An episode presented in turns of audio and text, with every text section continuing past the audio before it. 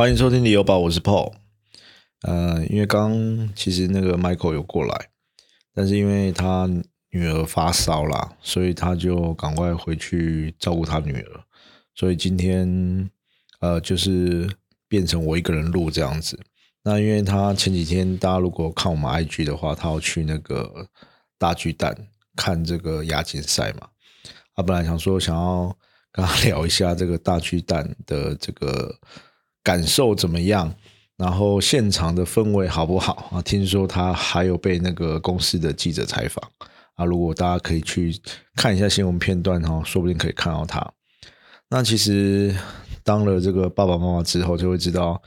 其实小朋友在这个成长的过程啊，真的会有遇到很多的状况。那像我自自己现在两个小朋友嘛，其实我那个老大也是，他小时候就是很很撑，我们台语说很撑膀啦，就是他很容易叫他吃个药，他要吐，然后他闻到那种就是一些菜味比较重的东西，他就整个哇就给你吐吐出来。可是。比如说在车上或者在外面，我们在搭高铁还是怎么样，然后或搭飞机的时候，他发生这种状况的时候，我跟我太太就是第一时间就是会用手去接他的呕吐物。哇，你现在想想说，你如果是你的朋友，你根本不可能做这种事情嘛。可是你爸爸妈妈有时候真的很伟大啦，就是你就是会为了小朋友，你会。你不会 care 呃任何事情，你就是一心的只想要照顾好他而已。那刚刚其实就是他那个 Michael 的小朋友，他有一点，他可能去台北，他说他每次去台北可能水土不服，或者是被传染，就有点感冒的状况了。那因为我们现在已经其实已经是，因为我们明天早上六点要上架嘛，我们现在已经，我现在在录的这个时间已经半夜十一点多，因为我们常常就是。前一天晚上才在准备要录隔天的东西，对，所以今天就变成我一个人先来录了。那原本今天我们就是想要录一下，我们差不多我们之前有讲过嘛，我们可能一个月会录一次 Q&A，把一些听众的问题稍微整理一下，然后再跟大家分享一下。因为这些问题有时候有可能就是也会是你的问题，或者是你的疑问。然后我们就透过这种方式来跟大家聊一聊，哎，其实，在就是房地产，不管是投资或自住上，你会遇到哪一些的疑问？但是其实我们大部分的听众都还是问我们个案或者是特定区域。那我觉得我们我们或许之后可以收集一个这个资料，然后做一个比例。就是可能是哎什么样的案子问的人最多？那以目前都是台南嘛，因为我们还是算是我台南在地生根的 parkes 嘛，所以我们一直想说要往外去发展啊。目前听众也因为我们针对分析的也都是台南区域嘛，所以大部分也都是问台南的区域。所以我们这个如果这个样本数这个 data 够多的时候，我们可以来做一个统计哦。最近统计很夯嘛。好，我们来看一下。哎，如果以我们的听众来讲的话，哪一些地方是乐趣？这样子。好，那我们就先来回答第一个问题。哈，这个是他私讯我们 Instagram 的。他说：“您好，我是从 Parkes 认识你们这个团队，也让我更认识台南的房市。想询问一下，安平永华路好二段上面还有适合长期投资跟自用的大楼吗？”他本身是住在新营，但是他小孩以后可能会往市区发展，想要再购入一间自用的住宅。那如果以后他想要租人呢，或者是想要脱手，适合买透天还是大楼嘞？哇，这个真的是一个好，应该是爸爸。我觉得现在啊，先聊一下题外话。其实我前阵子在不知道是 PTT 还是什么，看到有这个。贴文他说：“哎，现在是适合存股好，帮小孩存股还是帮小孩存房？哦，其实就是会有两派的说法。那我觉得其实都都 OK 啦，因为以投资来讲，就是什么呃延延迟享受嘛，然后这个累积的那个复利嘛。那其实你从小朋友开始做的时候，他。他未来真的很长很长，所以其实就是你只要长期不断的投入，然后你可能都会有享受到这种复利的效果。只不过这种股市跟房市不太一样的是，股市你是不断的去累积你的，比如说累累积你的张数，累积你的股数嘛，你不断的在投入去，然后它的复利再去加成，它可能有股息在投入，哦，它不断的成长。可是房地产其实是你第一开始你买了，就是就是有点像 all in 了。因为你只是借钱，比如说你贷款八成，跟你用啊嗯呃，就是五倍的杠杆来去买这个东西嘛。但是其实你一开始买的价格就是定在那里的。那如果你是股票的话，你可能长期定期定额，你会把这个你的投资成成本平滑化哦，然后然后就是你的成本会可能一直的不断的稍微的变动嘛。可是，其实房地产你一开始买，你的成本就是在这边，所以你相对的，我觉得要更看好你的标的哦，哦，因为你如果你买股市，你买 ETF 哦，比如说零零五零、六二零八，它是把台湾前五十大市值的公司包在里面，然后它还会有一个汰换的机制啊，比如说不好的股票啊，它可能就被淘汰了，再纳进啊比较强的股票嘛。可是房地产不是诶，你一开始就 all in 在那边，那如果你买错了，那个增值幅度会差非常的多哦。比如说啊，我的爸爸，因为他，但是这有时候是运气成分会占很大。但是我们后来会慢慢觉得，其实有一些东西你是可以从你的预期，然后你的观察去分析出来的哦。比如说我爸爸，他早期买这张画。跟我的阿伯，因为他们这，我觉得这是运气问题啊。因为我阿伯他们都可能去台北发展嘛。好，那你就以三四十年前你在彰化买一栋房子，跟三四十年前你在台北买一栋房子，哇，这个东西是天差地远哎。三四十年前你在呃彰化买的房子，可能啊因为通膨，它可能涨了一倍好了，好，甚至给你涨到两倍好了。可是其实。以通膨来算，它其实根本没有算什么涨幅诶，因为现在的一百块跟以前的一百块已经不一样了。可是你在台北是三四十倍的成长，所以其实房地产跟股票其实它的性质真的不太一样哦。因为你总不能说啊，反正它只会通膨嘛。可是它如果没有增值的效果，就算它只是涨到通膨的涨幅，对未来说你可能要再卖掉再投资，不一定是。啊，比较好的。那相对股票来说也是啦。如果你是个股的话，你不是买 ETF，当然也是这种风险嘛。可是，一般来说，我们帮小孩存股，应该都会是 ETF。所以，所以的话，如果房地产你可以选到好的标的，那也有可能它的绩效会比股市好，它可能翻了两三倍。但前提之下，就是它两个性质不一样。一个是你慢慢的啊定期定额，另外一个其实就是你在。你决定要买哪一间的时候，当下就 all in 了。那我们回过头来再看这个问题，哈，这个是一个很好的爸爸。他说他想要帮小孩自产嘛，但是他，哎，他有考虑到两个层面哦。他说，如果要租人，还是要后来要脱手，适合买哦安平的这个透天或大楼。我先把它划成两个问题嘛。第一个就是。他有要租人或未来要脱脱手，我觉得如果你考虑到脱手的话，哦，有没有要看特定区域？因为他会选择安平，一定是很喜欢这个地方嘛。可是你你要想想看哦，有时我我觉得有时候会有一个迷失啦，就是房地产特别是这样子，你特别喜欢哪个产品，你特别喜欢哪个区域，你就很想要买在那边，好。可是你可能没有想到，你未来利用率的问题，还有它未来有没有潜力的问题。安平是一个，我觉得是一个台南算是一个大家都非常喜欢的地方。哦，但是呢，它的房价呢是算是相较之下比较慢的。我觉得就有可能是它的。我觉得主因还是它的交通啦，因为它交通其实到哪里都不算是非常的便利，而且呢，它的那个中古屋的涨幅相对的比较缓慢一点点。但是神奇的是，它的租金行情又非常的好，所以表示哎，这边还是有啊一般的工作机会或是人口哦在支撑，然后大家也都喜欢这个环境。但是也可能是因为它的工作机会相较之下不是像这种科技业哦，可能属于高薪族群的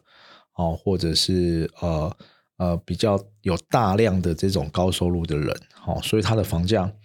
其实它没有冲的很快，哦，然后呢，比如说以呃龙腾的，好，然后这个国平的新复发的新月城这几个案子，其实你去看看实价登录，你就会发现，哎，有的人卖的跟他当初买入的价格其实没有差很大，哎，好，当然有可能是这个特定建商的关系啦，因为当然还是有涨幅很高的嘛。所以，以这种要在安平自产的话，哦，我会建议说，第一个，你可能还是要选择比较有品牌的，因为比如说富力、府都、哦国泰，这个在安平甚至在永华路上都有非常多案子，但是相对它的总价就会比较高，哦，但是我觉得，因为它就是一个有品牌加持，然后地点又不错的地方，它就会增值效果会非常明显。那如果哦，他只是单纯想要买小宅来出租哦，那或者是未来小朋友会来住，可能呢就可以选择一些比较低总价的案子，甚至我觉得，因为他的新案子，比如说他可能有问到呃，我们还有另外一个听众吧，会在一起有问到市政阿曼，因为他市政阿曼他后期尾端的。它价格已经没非常高了，它跟中古屋其实就已经有一些乖离，有一些差距了。这个时候你去选择一些呃五年左右的中古屋哦，算新古屋，可能我觉得是一个不错的选择。当然还是要看一下它的格局跟配置嘛。那尤其是呃，如果呢你真的要以出租来效益的来讲的话。一定是买那种中古大楼，十五到二十年，或是二十年到二十五年这种，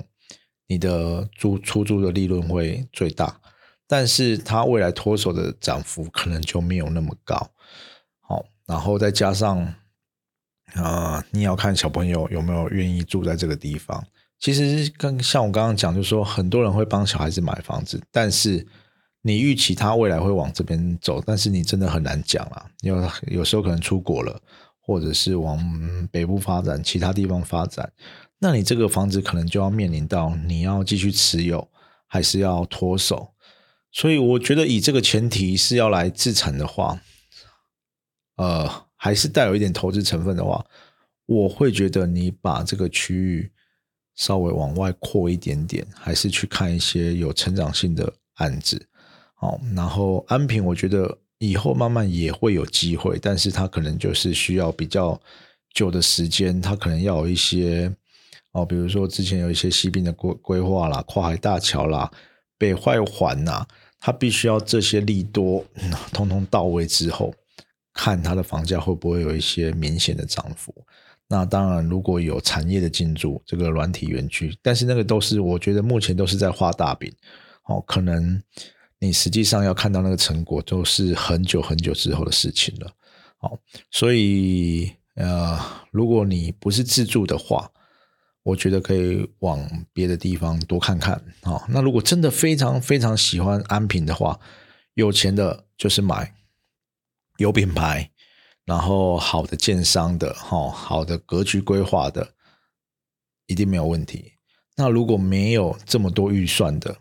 我觉得就是挑低总价的哦，因为未来进可攻退可守，然后低总价呢，其实就变成说你未来成长的还有空间哦。因为现在啊，慢慢的，因为单价越来越高，大家买，尤其是年轻人，他会锁在一个他可能贷款、投期款可以负担的总价区间，反而平数他们就会可能没有那么 care，一定要买到三房或四房、四房，所以。就会用这个总价带去控这个平数，所以相对你入手的总价带会比较重要。再来呢，他是说透天还是大楼嘞？如果是以安平永华路上这个区域的话，其实没有，我觉得没有悬念，就是买大楼。因为第一个就是它的透天的产品，真的新的透天产品，你现在没有个两三千、三四千是买不到的。那旧的产品太旧的哦，三十几年的或老房子，其实也不多啦，在安平永华路那边也不多。但是你就要考虑到银行建价，你的自备款可能相对高，那你未来脱手哦，可能如果它没有店面效益的话。它的这个脱手的难易度就会更高一点点，哦，会比较难一点点。那你新屋，你如果总价带很高，你出租可能对你来说，说不定连利息补贴都会有一点点问题，那就变成投报率非常低啦。那转手又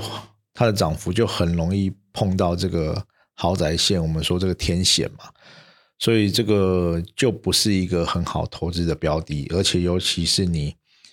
高总价的东西，你就变成说你要卡非常多的现金在那边，所以以那种单纯的投资来说，并不是一个很好的选择啦。所以大概就是这样子啦。那安平，我们我们必须我们必须说，安平就是一直是我们我跟 Michael 非常喜欢的地方。但是如果以投资来说的话，并不会放在我们的首选哈，因为我觉得目前还看不到很多的话题性的东西哦，可能你要看得更长一点点啊，你就变成预备，你说你真的去投资的话，你要有预期心理，这个资金要放得更久这样子。好，这个是第一题的部分。好，那第二题的话呢，啊，他这个听众他说他有在看汇成大喜这个建案，哦，他就是在。啊，如果大家知道这个建案啊，这个建案，它其实在的那个基地位置非常的热闹，它就是在东门路上啊。然后，其实他自己有列了几个缺点，好，我们稍微讲一下这个缺点。第一个是，他是应该是南科的啊，工作在南科上班的，然后可能是工程师，他上班通勤比较远。然后第二个是单向车道，哈，好，然后但是只有四十四户。然后这个建商没有提到怎么盖的哦，比如说自证的结构之类的哦。再来说这个建商的网日网络资讯不多哦。然后目前是想要自住哦，他问我们会不会推荐？那如果将来要换房子，会不会好脱手？跟转手会不会赚？那目前开价大概四十万一平，这个价格是可以出手的吗？然后还有其他没有考虑到的地方，也可以跟他讲。那其实这个案子啊，之前哈，他的前一个案子叫大千，比较属于是换屋型的，五十几平到六十几平吧，我记得。那户数也一样，都非常非常少了。那少户型，因为为什么会少？因为其实他做到这个平数，他他是两房三房嘛，可能是三十三十三到四十几平哦，大概是这个这个这个区间哦。那这个其实。为什么那么少户？其实就是它的基地会很小嘛。那像，因为它那个地方啊，能找到地盖，其实就很不错了啦。但是我必须说，如果以我个人来讲，我不是很喜欢那种，因为它就是在东门路旁边，那那边交通我觉得相对比较复杂一点点。哦，如果你虽然你新建案一定会有退缩嘛，可是你旁边都是比较旧的大楼或比较旧的这种房子，相对的。你在你自己移动在那边已经是好看的，但是相对它的呃接阔的呃完整性没有那么好，再加加上你出进出一定都是要开车哦，我不可能带着小朋友在下面散步嘛，因为其实相对那个东门路上来说是比较危险一点点啦。那车流量其实又非常的多，如果是低楼层的话，可能会有这个。声音的，但是我看这个会城，它建材其实还不错啦。但是你可能就会面临到这些问题。那但是它的，我先讲一下优点好了。它就是正东区嘛。那这个离梦时啊，那个南纺购物中心啊，那离交流道都非常的近。那附近的生活机能其实非常的完备。你要便利商店、全联啊、咖啡厅啊，要什么要旁边就是啄木鸟药局啊。要什么有什么哦，其实相对的，它的呃生活机能已经非常完善了嘛。那再加上我们前一阵子讲到那个国泰盘云，它已经完销了。那国泰盘云呢，它已经卖到了五十几万嘛，所以相对这个开价算是合理啦。哦，不过再来就是，我觉得是有一点点缺点的部分，就是第一个哦，我不是我个人，我个人不是很喜欢这种盖在这种呃小基地，然后盖在这种旧旧的社区里面的产品哦，因为我会觉得说，我可能呃，我现在很喜欢带小朋友走路嘛，我可能要去哪里，我必须都要开车出门，我没办法享受在。呃，可能楼下散步的那种感觉，我可能连过的马路要带他去对面的 seven 买东西，我都会觉得很紧张，因为那边的交通是比较混乱的。然后再来它是小户型的，啊，算是一个华夏型的产品。那呃，有两个层面来说，第一个是管理的部分，哦，因为你要支撑这个。社区的营运，然后甚至你要有三班制，你的管理费相对的一定会非常高。那又加上未来的公社维修的部分，那如果你管理费不够高，你可能就被可能就会被阉割，可能剩一班制。那你可能晚上会没有管理员，那会不会有这个管理上的问题？还有公社维护的问题，我觉得这个都要考虑。好，再来就是如果以投资来讲，哈，他有提到未来会不会赚钱？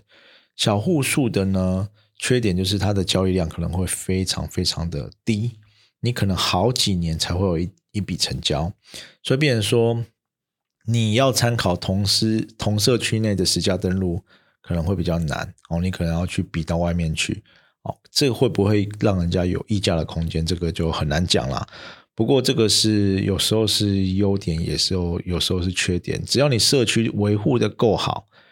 变成说你那边是一屋难求，当人有市区的有市出的时候，喜欢非常喜欢这个案子的人就会捧着现金去买。可是如果你啊就是普普啊，或者是风评没有到非常好，那你可能就会有哦这个交易就要等待非常久的时间。所以这是双面刃呐。然后再就是啊这个建商哦，大家没有听过，有点担心。可是其实他盖过很多个。透天案，那其实评价也都算还不错，盖的也都非常漂亮啦。那这个大千跟大喜可能是他啊第一二个这个大楼案。好，我觉得啦，通常第一案啊盖这个这种他想要往大楼发展的这种建商，我觉得都会特别的在意他。盖的好不好？他售后服务好不好？因为如果他是一个真的想要发展的建商，不是一案建商的话，他会特别要求他的品质，因为第一案就是他的名声的利基嘛。比如说，我之前有有说有去看过那个进击圣莫瑞，好，他其实圣莫瑞算是他第一个，呃，算是虽然是华夏啦，就是规划那种豪宅型的产品，哦，然后还有这种上扬天具啊。哦，虽然它其实其他的地方它都盖那种首购型的产品，但是感觉他们就会把这种东西当成是一个他们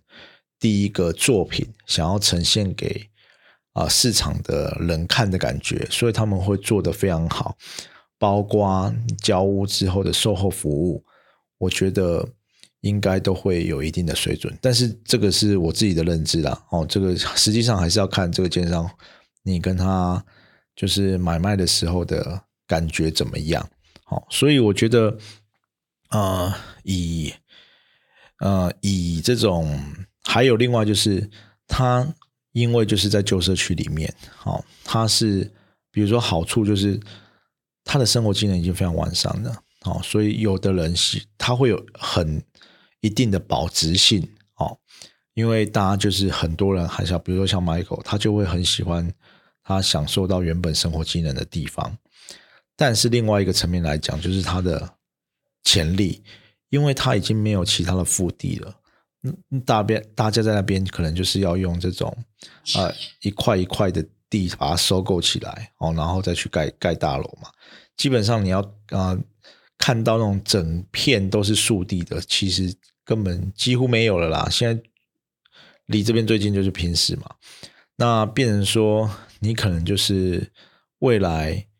啊，你要用这种方式再把你的价格拱上去，哦，可能就会比较难一点点哦，因为它附近已经没有其他的呃可以盖的这种大型的树地嘛，哦，所以这个是另外一个要考量的点哦。那但是优点就是你进去你就马上享受到附近的生活机能哦，你要干嘛都非常的便利哦，你要去南方哦，你要买个东西，你要上交流道。都非常的方便哦，这是它的好处。那相对的，它的开价呢，呃，四十万跟附近平时跟国泰比，它其实还是有一点点的价差，所以我觉得也是 OK。如果真的非常喜欢那个地方，这个算是一个合理价啦。好，这一题就到这边，然后呢，再来我们要看第三题哈，其实有非常多。他说。他是目前是南科的从业人员，哈，他现在已经有房子居住了。他想要在自产在南科周围，他有看过世界南科规划设计都不错，但是价位方有点高。现在我建议自产吗？哦，我其实如果以现在的价格变成说，你世界南科现在已经卖到四十五了嘛，均价可能是二四三左右，变成说你所有。台南所有地方你都可以买得到了啦。那因为它可能就是有地缘的关系。那尤其是我我发现非常多在南科工作或者是住善心的，他们其实都很看好他们善心的未来的发展。那因为南科世界南科它又在星河从化区里面嘛，相对的它的街廓是比较漂亮的，而且星河。星河从化区已经是一个趋近成熟的从化区，虽然它是自办的，可是它的生活机能非常的好。它旁边就是丹那个丹丹嘛，然后你要有的有 seven 啊，什么都有了啦。然后它离这个新市的旧市区又非常的近，所以又离南科又非常近，所以它的这个地点我觉得没有话讲，哦，就非常好的地点。加上这个世界南科的规划哦，因为也是这个海月的第一案嘛，自己盖的第一案。规划产品的规划也非常的好，那可能建材也用的非常不错，但是就是卡在它的价位有点高。我觉得如果你真的要放在这边，它的好处是它盖的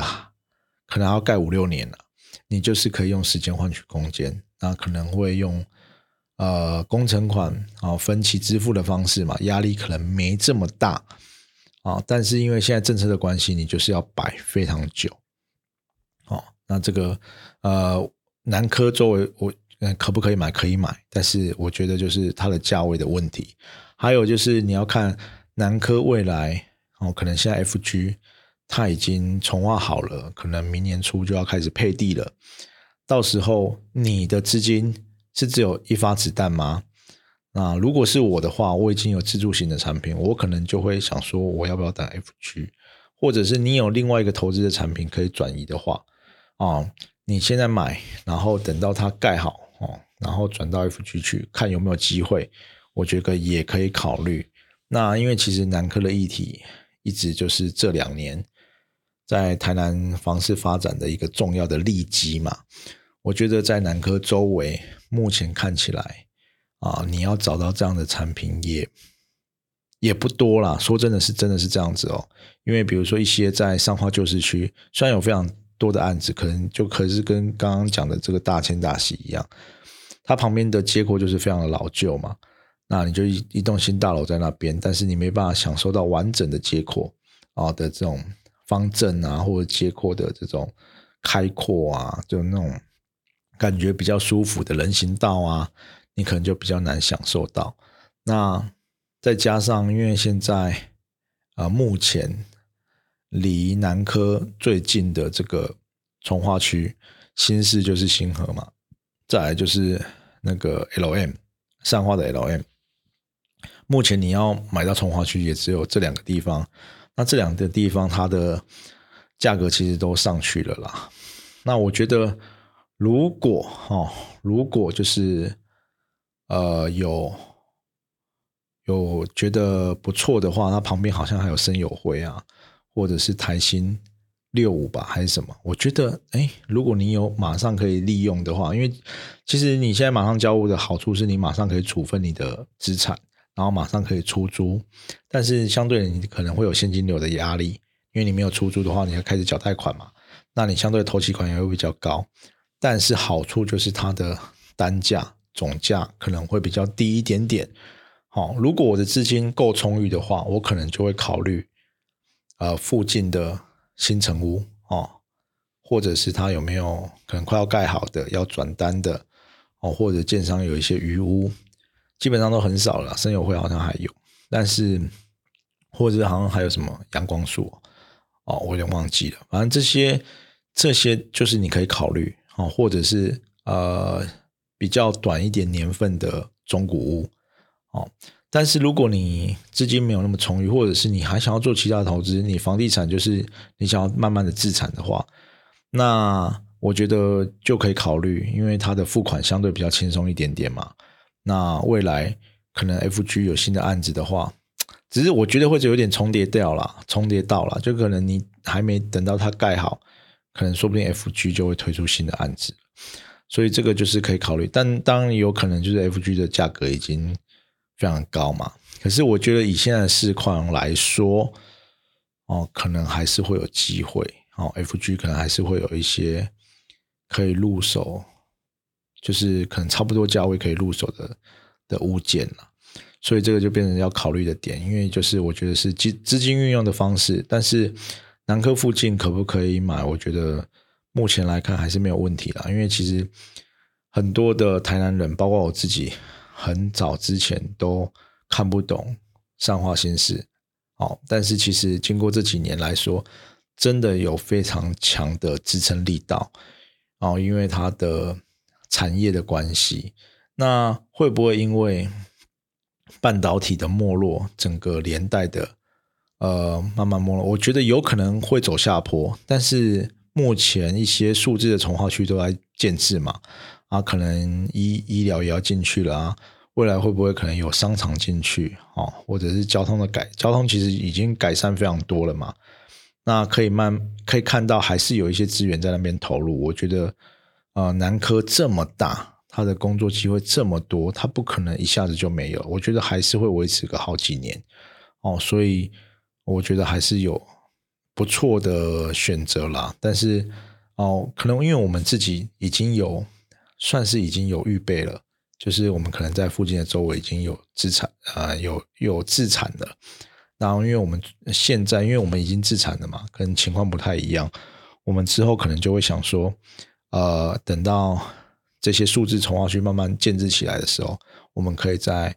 呃用换屋的方式进到这些从化区里面，哦，在等待它下一波的涨势，这样子。好，大概是这样子。好，再来。我们看一下哦，时间关系嘛，最后一题哈，最后一题就是昨天还前几天在问的嘛。他说想问，如果有一个三十岁的人手上有两百万到三百万的资金，好，目前家里无急迫购屋自住的，然后想要问他想要买房投资自产。会建议买新城屋及五年以下屋，还是买预售屋呢？谢谢。好，接下来他目前看的是沿航一带哦，看中南科未来的发展性，所以我们发现很多听众他其实都有看到南科的这个议题，大家都会想说，哎，这个南科未来会不会有发展性嘛？那因为他其实现在他看的是呃沿航这个地区，那他又没有。啊，急迫的自住的需求，那他单纯只是想要自产，想要期待它未来的涨幅啦。那其实，在银行那个区域分析那一块，我们那一集我们已经有讲到，其实银行我们会觉得它现在这个价位呢，呃呃，有一点点高，因为就是你这个价位，就是变成说，你台南各区你应该都会有物件可以买得到，那。如果以这个他说这个新城屋五年以下的屋呃的中古屋的话，其实在银行从化区里面是没有的嘛，它里面现在只有绿河远雄的绿河嘛，你可能要买到旁边的永安一方啊，然后或者是嘉顺永康哦这一些中古屋哦，算是五年内的中古屋，它其实单价也都不低了呢，可能也都要三四三五了。哦，它还有这个昌邑的那个绿源绿底嘛，好这几个案子，那其实它都是在银行从化区旁边啦，相对的地理位置都差不多啊。但是其实有一个重点就是他没有要制作，他只是想要单纯的来看来赚这个涨幅的话，啊，第一个我会觉得看有没有就是说相对价格比较低的新古屋，或者是。啊，转单的产品哦，比如说像深耕八，我们之前有提到嘛，因为它第一波入手价格可能在二十几万而已，哦，转约你可能还可以减到三十出头的，说不定还可以减到三十出头的换约啦。不过它因为它要那个实照拿到才可以换嘛，可能还要一点点时间。可是市场上丢出来也不多，可以去多看看，多问问。那如果 以投资来讲，哦，我觉得你要买预售屋的话，你如果没有要自住，变成要考虑到现在进场的话，它会有一些呃，就是时间的成本，还有一些这政策关系因素的影响产生的成本。比如说，你第一个你进去，你就要绑到成屋，你不能换约嘛。那成屋之后，你会有啊这个房地合一税。然后再来就是，你又买在比较高的价位的话，你可能未来的涨幅，除非你要放很长期，但是感觉这个听众他是说，因为他目前哈，他们自己住的话，会想要看中西区哦，那个旧市区的部分，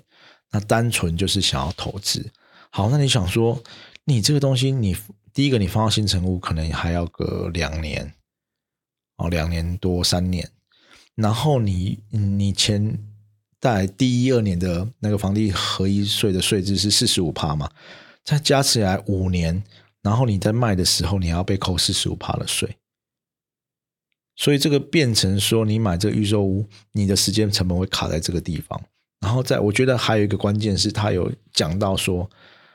他未来自住想要在中西区，那以两三百万的这个现金量。其实可能你要买这间，再买一个，除非这个这几年的时间你没有存了一笔钱啦，然后工作也有不错的发展，不然我觉得一定会重复到，就变成说你到时候你要卖这个，比如说远雄的绿河的时候，哦，你要买中西区，然后你的资金卡在远雄绿河那边，那我觉得到时候就会觉得比较辛苦一点点。如果你没有自住的话，好。那出以出租来说，它投报率又太低，然后所以这种这种，我觉得就要比较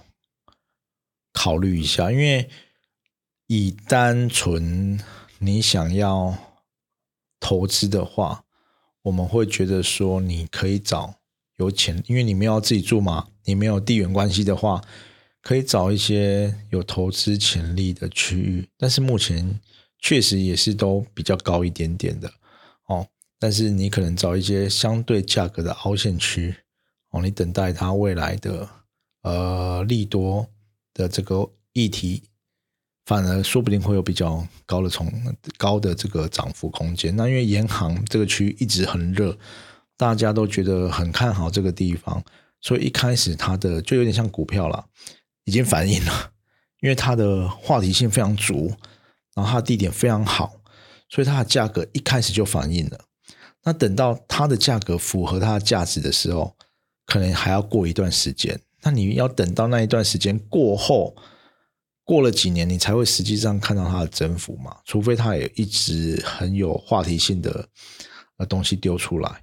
哦。所以我就觉得这个等待的时间会变得比较久，然后它的这个这个房子交易又会有一些摩擦成本。哦，你可能要付出一些比较高额的税金，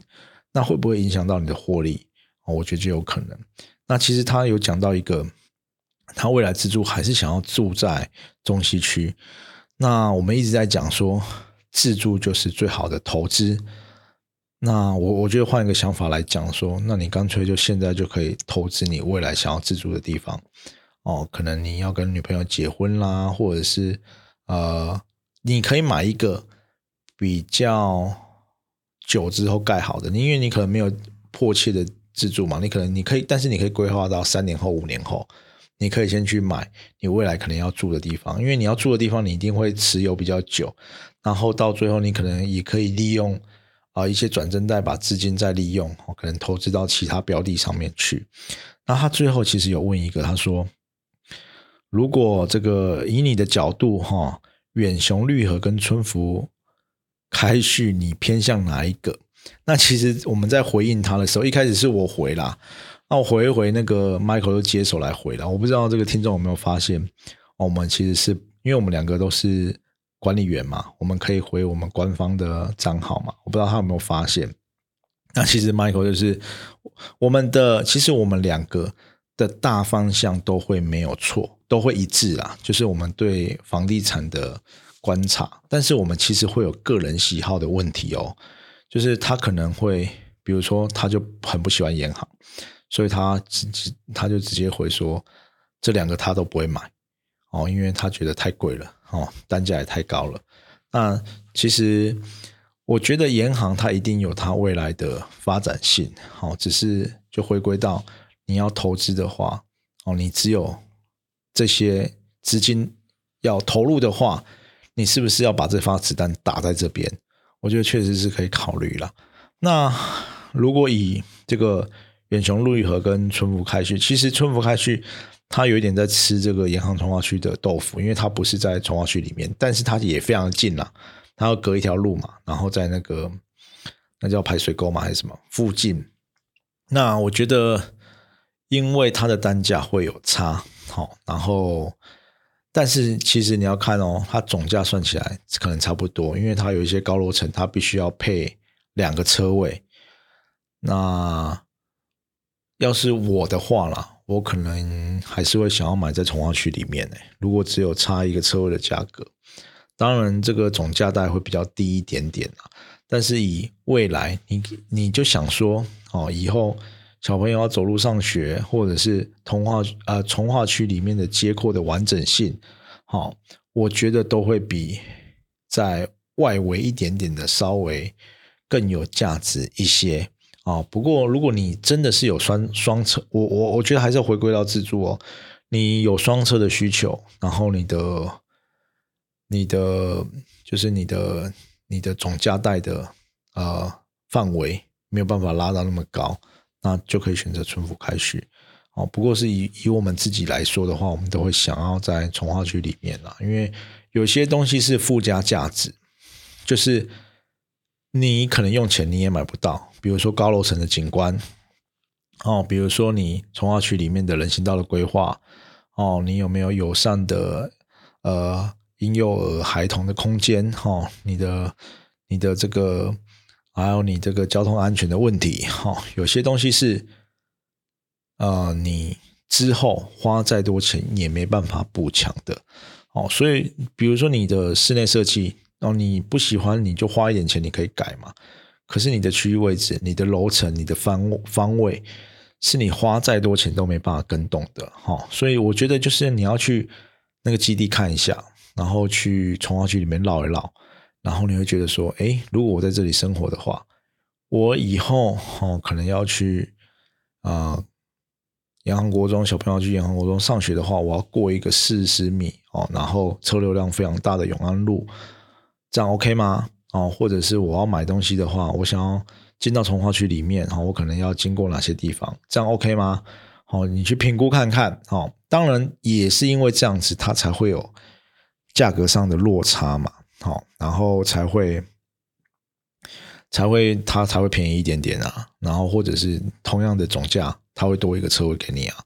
哦，这个就是不是没有理由的，但是你要怎么去取舍，我觉得就可以就可以以你的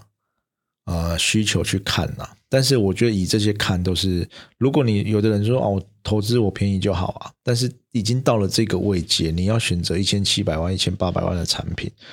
你的呃其他的东西要更好一点哦，你才有办法达到要换屋的那些人的客群哦。它不是只是单纯的低总价的物品哦，就是我可能只是住一阵子，我之后要换换房子嘛。你可能就是人家换屋的产品，